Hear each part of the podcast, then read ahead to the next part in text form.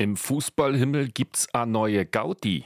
Torwandschießen mit Franz, Pelé und Maradona. Was für ein Spaß. Den hatte Beckenbauer, der stets auf der Sonnenseite des Lebens wandelte, zuletzt auf Erden dann doch verloren.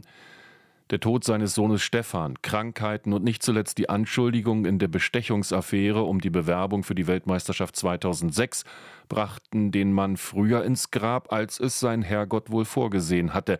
Ja, Undank ist der Weltenlohn, selbst für einen Franz Beckenbauer.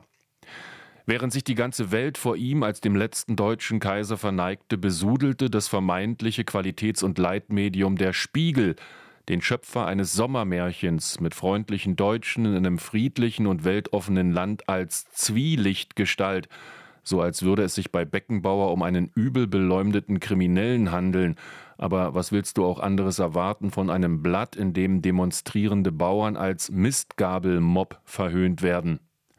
Und kaum liegt der Kaiser in der kalten Erde des Perlacher Forstes, kommen alle angekrochen und huldigen dem Verstorbenen. Das Stadion der Bayern solle nach Franz Beckenbauer benannt werden. Vor die Arena gehöre eine Statue. Neben jener von Gerd Müller solle sie stehen und der DFB-Pokal künftig Franz Beckenbauer Pokal heißen. Kanzler und Bundespräsident haben sich zur Gedenkfeier angekündigt. Nicht, dass ihre Gesichter auf den Fotos der Geschichtsbücher fehlen. Widerlich.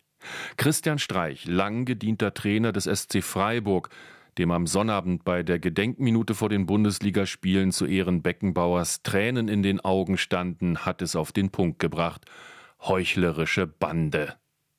Und Matthias Sammer, Europameister von 1996 und ehemaliger Sportdirektor des DFB, bekannte, sie alle hätten Franz Beckenbauer vorgeschickt und alle hätten gewusst, mit welchem korrupten System er es zu tun haben würde.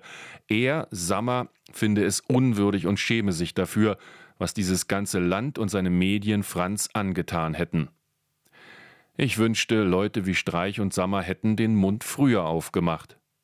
Wie sagte Torwartlegende Sepp Meyer, der mit Beckenbauer 65 Jahre befreundet war, dieser Tage kopfschüttelnd im Interview mit dem Kicker, wir Deutsche sind halt so. Und dann auch noch so viele Jahre später.